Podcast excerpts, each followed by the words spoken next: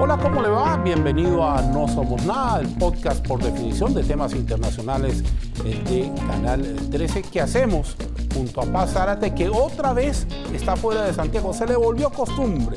Hoy está en Países Bajos, ya la vamos a saludar. Les quiero recordar que nos llamamos No Somos Nada porque no soy ni el papá, ni el tío, ni el abuelo, ni nada de Paz Zárate. Y a partir de un gracejo que salió alguna vez en eh, Twitter nos convertimos en este podcast. Recordarles además que las opiniones vertidas en este programa son responsabilidad individual de quien las emite y no necesariamente representan la línea editorial de Canal 13. Doña Paz, ¿cómo le va? Buen día. Buen día, Carlos. Te saludo desde Amsterdam. Estoy en una sala del Rijksmuseum, que es el museo más importante de Holanda y de esta ciudad. Es un gran honor que nos dejaron eh, transmitir para el No Somos Nada desde una de, estas, una de estas salas tan bonitas con dos reproducciones a mi, a mi espalda. ¿Con qué empezamos, Paz, nuestra edición del podcast de hoy? ¿Cuál es el tema con el que tú comienzas? Bueno, yo personalmente quisiera levantar el tema que recientemente ha tenido lugar en Chile y que se refiere a em, la carta enviada por el Grupo de Puebla que seguramente Carlos está desde ayer está causando algún revuelo. Y a mí me parece digna de, comentario la carta, porque la carta hace referencia a un concepto legal que alguna vez debatimos en relación o conversamos en relación a Argentina y hace referencia al concepto de lawfare, es decir, que el poder, la judicatura en términos amplios y los fiscales en términos particulares eh, estarían, siendo políticamente, estarían siendo políticamente utilizados. Es decir, que no habría independencia de esos poderes del Estado para hacer su trabajo en la investigación y luego persecución de responsabilidades. Este es en el caso SQM. Si bien, obviamente, en este podcast es un podcast de temas internacionales, me parece destacable eh, lo siguiente, que esa carta está firmada por eh, jefes de Estado de países amigos, países vecinos. Y esa carta en derecho internacional lo que realiza es una intervención en asuntos internos, porque sería como si nosotros opináramos de los fallos judiciales eh, o de las labores de, la Procuraduría o eh, de, cualquier otro de nuestros países vecinos. Y no correspondería que lo hiciéramos. Entonces, es, es, em, peligroso eh, en ese sentido de que se utilice el mismo concepto que se ha utilizado en Argentina para el enfrentamiento de los poderes del Estado. Eh, porque Chile en ese sentido tiene una situación muy diferente. En todos los rankings internacionales sobre Estado de Derecho, Chile aparece muy arriba. Es un país donde efectivamente existe la independencia de los poderes del Estado. Entonces, eh, a mí me parece preocupante que hayamos visto eh, que se aplique, que se, que se extienda el mismo concepto ocupado por la defensa de la presidenta Cristina Fernández para un caso chileno, de un particular chileno, que es un ex candidato presidencial, eh, y quien sea que sea, es extraño que jefes de Estado de otros países, jefes de Estado activos como es el presidente Fernández, participen de este tipo de opiniones sobre una investigación que se realiza respecto no de una figura, figura del Estado, un funcionario público, sino de eh, una persona, un ciudadano privado. Así que en ese sentido me preocupa eh, creo sí que la reacción de, la canciller ha sido la adecuada en el sentido de decir que estas, este tipo de expresiones no corresponden, también lo dijo el ministro de Justicia, pero como en América Latina y en este podcast en particular hemos hablado extensamente de la crisis del Estado de Derecho en América Latina y nos hemos detenido, por ejemplo, en Argentina, en Perú, en Brasil, eh, sería un poco preocupante que desde, desde afuera se considere que en Chile el Estado de Derecho de alguna forma está en duda. Ese es mi tema para partir, querido Carlos. Me dejó en una emergencia, pero yo tengo opiniones muy parecidas a las suyas, pero quiero enfatizar sobre otra situación. Los grupos internacionales no pueden ser utilizados como elemento de presión para favorecer a amigos políticos. Y eso lo digo con toda la seriedad que siempre he tenido para tratar los temas, porque a mí me parece que Cualquier grupo internacional de intelectuales de cualquier signo que se quiera reunir, esa es una posibilidad que cada uno tiene y que cada uno puede ejecutar. ¿Dónde me complico yo? Cuando al que busco favorecer es alguien que piense igual que yo y yo me quedo callado cuando los abusos se cometen a nombre mío. Ahí no estoy de acuerdo. Lo segundo, la democracia chilena, con todos los defectos que pueda tener, es una democracia que está viva, está vigente, con separación de poderes del Estado. Y la verdad sea dicha, ha sido mi política de toda la vida, no me gusta la injerencia de cualquier tipo en asuntos que, como bien señala Paz desde Ámsterdam, son asuntos internos. Y quizá lo tercero es que al final del día estos grupos intervienen y provocan a su vez conmociones que un gobierno como el gobierno de Chile tenga, eh, tenga que salir a defender la independencia de su poder judicial, me parece que para los tiempos que corren, de verdad, de verdad, para ir con paz de nuevo a Ámsterdam, me parece que es absolutamente improcedente. Otra cosa es que usted pueda creer, en su opinión particular, y hablo del presidente Fernández concretamente, que eh, no se ha hecho la suficiente justicia hacia su correligionario, amigo, participante, participante de las ideas. Esa es otra cosa. Yo podré aparecer acá diciendo, mire, a, Paz la perjudicaron con este fallo, pero no puedo hablar como presidente de un país sobre la justicia de otro. Eso hace mucho tiempo que no, eh, no se permite. Además, que el gobierno, porque deja, dejó más bien al gobierno chileno en un pie forzado. Primero lo tuvo que salir a corregir. Y después tuvo que salir una serie escalada de incidentes que ha habido con Argentina a decir que la relación bilateral está buena. Puede estar buena una relación bilateral cuando el presidente de otro país te dice es que es eh, excesiva y dilatada justicia. Perdón, ¿y quién eres tú para decirme eso? ¿Quién eres tú cuando resulta que hay un fallo contra una expresidenta en varias aristas que todavía no conoce ninguna sentencia afirme?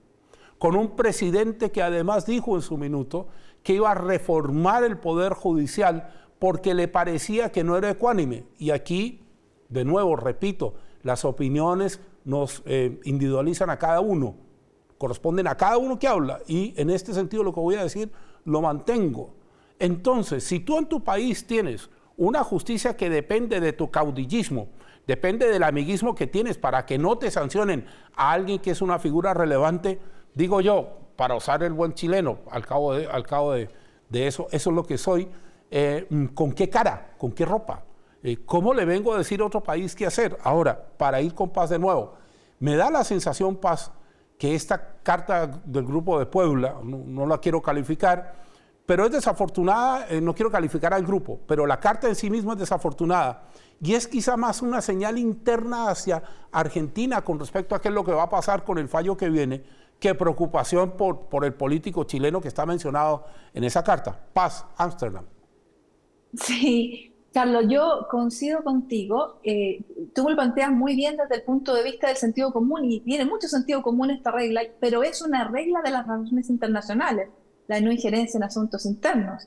Eh, entonces, por eso, esto coincido plenamente en que los, eh, los personeros de otros países que son cercanos en lo humano al, en este caso al ciudadano chileno, eh, Marco Enrique Juminami, por supuesto, pueden expresar desde el punto de vista humano eh, su cercanía, pero como jefes de Estado están ejerciendo a través del Grupo de Puebla una presión y además expresando una opinión que constituye injerencia en asuntos internos.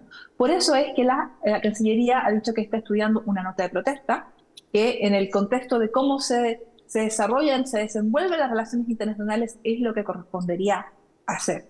Mi, mi sensación, y, con eso cierro este tema, em, es un signo de preocupación porque el Estado de Derecho en nuestra región, como hemos visto en los últimos meses y sobre todo desde que conversamos en este podcast, eh, nos da signos de preocupación en nuestros países vecinos. Y en ese sentido, hay, hay países como el nuestro, como Uruguay, como Costa Rica, que se caracterizan por lo contrario por la búsqueda de soluciones legales, institucionales y la buena salud de sus instituciones para solucionar sus problemas. Entonces, no es el caso, no hay ninguna evidencia internacional que respalde la alegación de que en Chile no existe Estado de Derecho o mm. que la judicatura está, está utilizada eh, por políticos para hacer, para dañar a otras figuras. Eso no es así. Y además los mismos hechos lo, lo desdicen, como bien mi colega Carlos Gajardo ha dicho, eh, un, gran ex, dentro del, del, caso y las, las, otras personas que se encuentran imputadas, hay muchas personas de derecha. Por lo tanto, eso, los hechos del caso concreto y el estatus de Chile en cuanto a la salud de su Estado de Derecho y la salud de su institucionalidad eh, desmienten el fondo de esta, de esta carta y por lo tanto en el contexto de las relaciones internacionales la, nota de protesta parecería justificada. Bueno, con eso cierro este tema, Carlos. Sí, si me permite, su señoría, para hablar en términos jurídicos, eh, quiero hacer un otro sí, que usted lo acaba de hacer, pero es importante hacerlo acá. El caso en cuestión tiene varios acusados. Si yo lo que estoy pidiendo es justicia, aludo a todos, no a uno en particular. Y eso es lo que inhabilita aquello. Bien, tomamos el guante desde Santiago y vamos a seguir con temas jurídicos. Eh, yo creo que es hora de que hablemos de Daniel Ortega y lo que está pasando en Nicaragua. Es hora de que alguien salga al frente y le diga a un presidente, porque es eso, fue electo el señor Ortega como presidente de Nicaragua y en términos de la elección está en su cargo con los votos de la gente, que la presidencia no es un lugar desde el que uno pueda coartar o coaccionar o amenazar a los opositores. Eso lo hemos visto en muchas partes. ¿Para qué le digo? Le puedo hacer una lista. Desde la Cuba castrista, lo que está pasando en Rusia, lo que pasa en China. Y hay una lista. Pero es que lo de Ortega, eh, mi querida Paz, está pasando el límite. Primero, penas de cárcel sin ningún tipo de delito cometido, más allá de una supuesta traición a la patria o conducta antisocial. Eso me hace acordar la Cuba de Castro de los años 50. Segundo, penas excesivamente largas por simplemente esbozar una crítica hacia el accionar presidencial. Tercero, y que es lo que más hace que yo haya tomado cartas en este asunto, las penas de destierro que digamos en pleno 2023 son inaceptables de suyo, pero lo peor, el despojar de la nacionalidad a las personas que han sido condenadas. Yo quiero ser súper claro. Esa fue una herramienta que utilizaron las dictaduras de derecha para supuestamente, y vuelvo a decir, dictaduras de derecha para supuestamente normalizar sus países. Mandar al exilio a los opositores y en algunos casos quitarle la nacionalidad en otros había que pedir permiso para volver al país en cuestión. Me parece que es hora de que la comunidad internacional enfrente al señor Ortega, porque lo que está haciendo no es democrático, es dictatorial. Paso. Sí, bueno, Carlos, yo creo que lo de Ortega eh, pasó de castaño oscuro hace bastante tiempo y así lo ha establecido por lo demás el trabajo de la Comisión Interamericana de Derechos Humanos, donde fue presidenta la actual canciller chilena Antonio Rejola, quien conoce muy bien esta, esta realidad. Eh, respecto a que el, señor Ortega sea presidente de Nicaragua, eh, actualmente, porque hubo elecciones, esas elecciones no cumplieron los requisitos mínimos eh, para ser consideradas legítimas. Y esto lo ha dicho incluso el mismo presidente Boric. Así que, y, y, muchos, otros, muchos otros países y muchos otros gobiernos hace bastante tiempo que, que no, no hay una legitimidad eh, del actual gobierno eh, de Ortega, que sí la, la, ha tenido en el pasado. Entonces, efectivamente están todos los signos de una dictadura, de una dictadura cruel y sangrienta.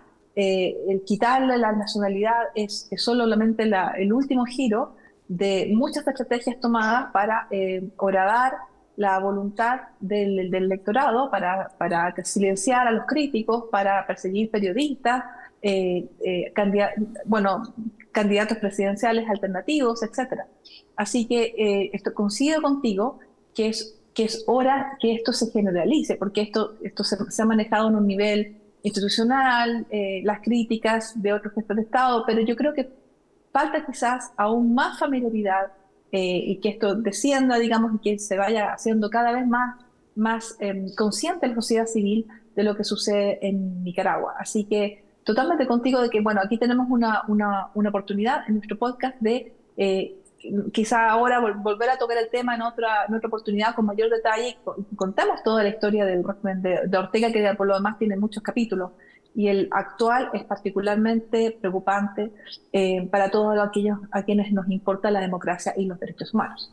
Sí, yo, yo quiero hacer una claridad para no quedar a la mitad y quedar como que estoy desinformado y estoy a favor de, de esta persona. No, yo lo que he dicho es que en forma esa elección, por más que haya sido rechazada internacionalmente, Naciones Unidas y el grupo internacional le concede la categoría de presidente como lo hace también con Nicolás Maduro de Venezuela. Yo no, en eso no me pierdo, digo, para que no se le vaya a ocurrir a usted que yo estoy diciendo que en Nicaragua hay democracia, no, yo lo que he dicho es que en forma eso ha ocurrido. Si fuera lo contrario, que es la, la tesis que tiene Paz, y yo estoy absolutamente de acuerdo con Paz, ese país y otros países debiesen ser excluidos del diálogo. Miren, esto es tan ridículo que hay una declaración de Santiago. ¿Por qué la conozco de memoria? Porque estaba acá, año 94-95, cuando en una reunión de la OEA acá en Santiago se emite esta rimbombante declaración de Santiago, que supuestamente fortalecía la democracia y establecía una serie de sanciones con respecto a países que eventualmente se desviaran del camino democrático. ¿Le cuento algo? No funciona, no sirve. Y no sirve para ir con paz, porque para hacer este tipo de normas que ya están establecidas, tiene que haber consenso entre los países miembros de la organización que la promueve, en este caso la OEA, de que se van a aplicar esas sanciones. Tuvo varias pruebas, le doy un ejemplo. El autogolpe de Fujimori en Perú, que todo el mundo suponía que Perú iba a ser excluido de la OEA, no pasó nada.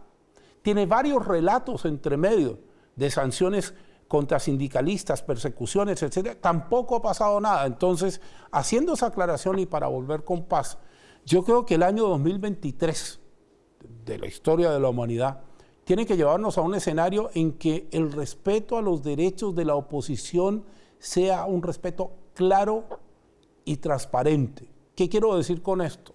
Usted puede y tiene el derecho a hacer oposición y también tiene y, tiene y puede ejercer su derecho a no ser perseguido por eso.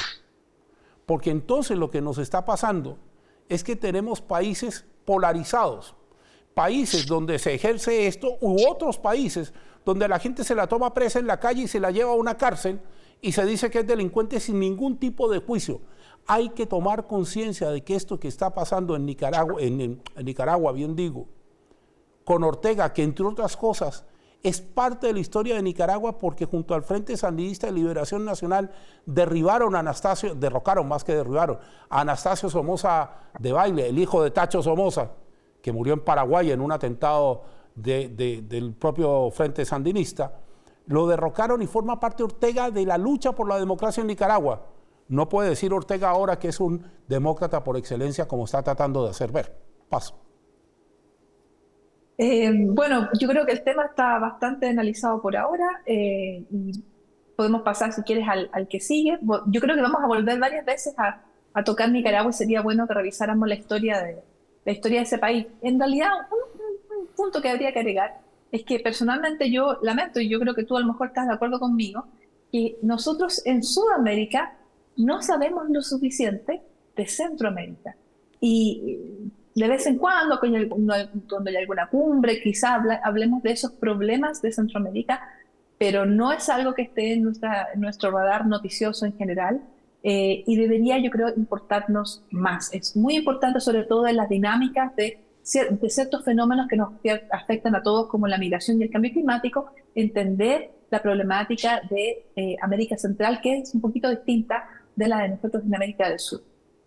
Sí, y además nos está quedando en el tintero un tema grandote de América Central, que es Haití, del que no hablamos nunca. Ahora, uno como, como periodista, periodista y abogado, periodista yo y abogado Paz, eh, vamos dándonos cuenta de que los flujos de las noticias a veces nos van dejando temas afuera. A ver, doña Paz, consideraciones, las ideas que vamos colocando en el temario eh, para ir cerrando nuestro programa de hoy? A ver, bueno, yo esta semana tengo que contarles que he estado en, en La Haya, en, distintos temas vinculados con mi trabajo como abogado, Y desde acá, eh, el tema de esta semana en realidad es el aniversario de la guerra en Ucrania, que tocamos también en nuestro capítulo anterior del, podcast. Eh, esta semana se realiza la conferencia de la seguridad de Múnich, que, eh, si ustedes, bueno, se realiza anualmente, y que ustedes recordarán el año pasado, en esa antesala de la guerra, la verdad es que nadie contemplaba que la invasión tendría lugar y que si, y que si tuviera lugar, la idea era que sería muy corta. Como sabemos, la, esa conferencia esta semana va a estar dedicada a las alternativas de la guerra, si es posible que esta guerra termine pronto como es la esperanza ucraniana, porque la verdad es que si esto se prolonga, eh, la estimación es que podría durar varios años. Y yo, yo creo que es importante que nos hagamos, nos hagamos una idea de cuáles son los escenarios. Esta semana seguramente estaremos conversando de eso en distintas plataformas, los escenarios de la guerra al cumplirse un año. Esta es la noticia en este momento en Europa y también en Estados Unidos, además de las noticias de los distintos globos que vuelan de origen chino, eh, y de lo cual todavía, como también mencionamos en el podcast pasado, todavía no tenemos entera claridad. Carlos. Sí, yo quiero cerrar mi participación de hoy eh, en un programa que ha sido dedicado a la protección de las libertades. Es importante a veces hablar de las libertades y elevar la voz y, decir lo que uno piensa, más allá de que las personas pueden estar a gusto o disgusto con lo que uno piensa. De hecho, esta profesión tiene ese drama. Eh, uno quisiera que a todo el mundo le gustara, pero no necesariamente le gusta con un detalle. Lo que ha acontecido en Estados Unidos con el eh, derrame de cloruro de vinilo en Ohio, que formulamos votos de que no se extienda y no sea una tragedia ecológica al final, también pone de relieve la forma en que se dicen cosas sobre una tragedia determinada. Aquí hay que tener muchísimo cuidado con lo que se informa y muchísimo cuidado con lo que las redes emiten. Y ese es un llamado a usted que nos sigue para que chequee la información, para que la contraste, para que eh, no caiga en las redes normales de, tremendismo, de sensacionalismo que hacen que a veces la pasemos muy mal. Lo de Ohio es grave, sí. ¿Qué tan grave? No lo sabemos. Pero lo cierto del caso es que al contrario de Chernóbil, que es una comparación que ha venido saliendo en redes sistemáticamente, aquí los medios pudieron informar y están informando sobre aquello y seguramente habrá eh, una declaración oficial por eh, la situación y el grado de contaminación que ha generado este derrame tóxico, que si usted no tiene información la puede encontrar en nuestro sitio madre t13.cl. Desde Ámsterdam... Carlos, tal vez, Carlos tal vez una cosa que habría que agregar, A ver. Eh, ya hacia el final, el otro tema que ha dominado las noticias esta semana acá ha sido la tragedia de Siria y Turquía. Y me detengo en Siria particularmente porque se trata de una tragedia sobre otra tragedia que son los 10 años que cumple la guerra en Siria. Y que si bien la ayuda está llegando a Turquía, a Siria le cuesta muchísimo más recibir ayuda dado su, situación política y la guerra que todavía continúa. Así que tenemos un, drama humanitario de proporciones, porque creo que, corrígeme tú, Carlos, es que me equivoco, 43.000 muertos es, el última, la última estimación, ¿verdad?